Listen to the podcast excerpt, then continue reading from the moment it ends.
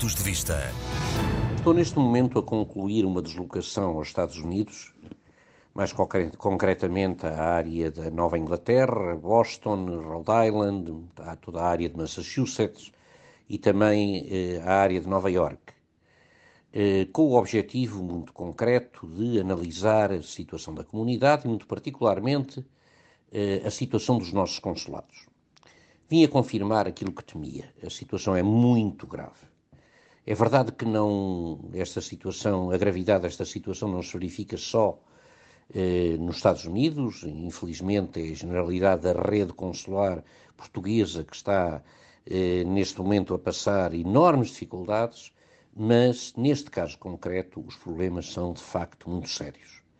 Eh, reforma de vários funcionários que não foram substituídos, perspectivas de muitos outros virem a reformar, vários que entretanto vão saindo, daqueles que foram recrutados mais recentemente, tudo isto está a criar um verdadeiro caos com as nossas comunidades praticamente impossibilitadas de acederem aos postos consulares, de renovarem documentos, de retirarem outros, de tratarem dos seus assuntos mais prementes.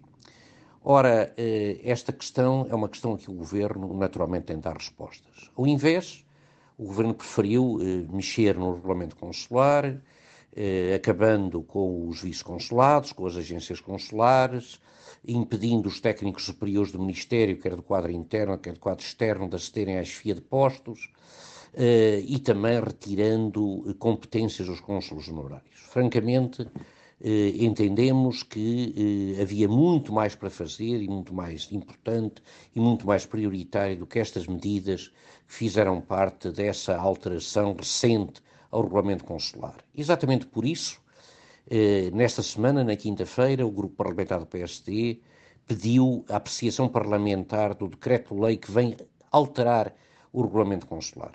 Esperemos conseguir corrigir alguns dos problemas que são agora criados sobretudo permitindo que a rede consular seja constituída por tipologias de postos diversificados que correspondam tanto quanto possível às exigências de cada local, de cada comunidade, de cada cidade. É isso que está em causa.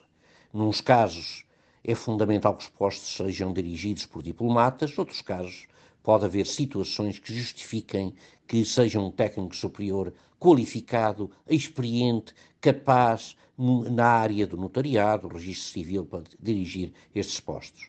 São essas questões que vamos discutir na Assembleia. Espero que haja bom senso, bom senso da parte do Governo, bom senso da parte do Partido Socialista e dos outros partidos eh, da oposição e aqueles que estão também mais ligados aos acordos que têm permitido manter o atual governo em funcionamento.